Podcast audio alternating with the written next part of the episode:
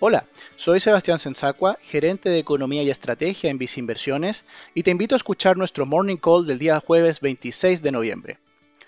Durante el día de ayer, la publicación de datos económicos en Estados Unidos por el lado del mercado laboral dieron cuenta de un deterioro. En particular, las peticiones de seguro de desempleo mostraron un aumento en relación a la semana precedente.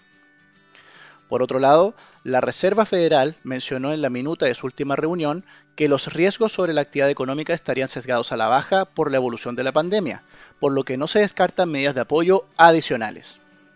Así, los mercados bursátiles evidencian movimientos acotados en el día de hoy, destacando la nula variación en el DAX alemán, mientras que en Asia la bolsa de Shanghai evidenció un alza de 0,22% durante la madrugada.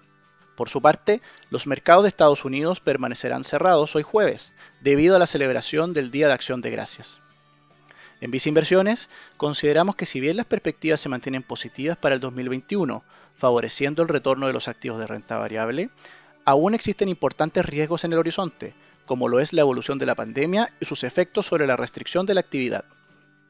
De este modo, consideramos prudente combinar la exposición a acciones con activos de renta fija, tanto local como internacional, con el fin de mitigar estos riesgos en el portafolio.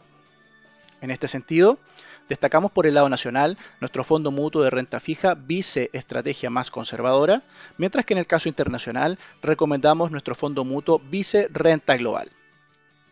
En el caso de un perfil de inversionista muy conservador que solo invierte en renta fija nacional, destacamos en nuestro portafolio de fondos mutuos que combinan la exposición al fondo Vice Renta Pesos, Vice Renta UF y Vice Renta Largo Plazo.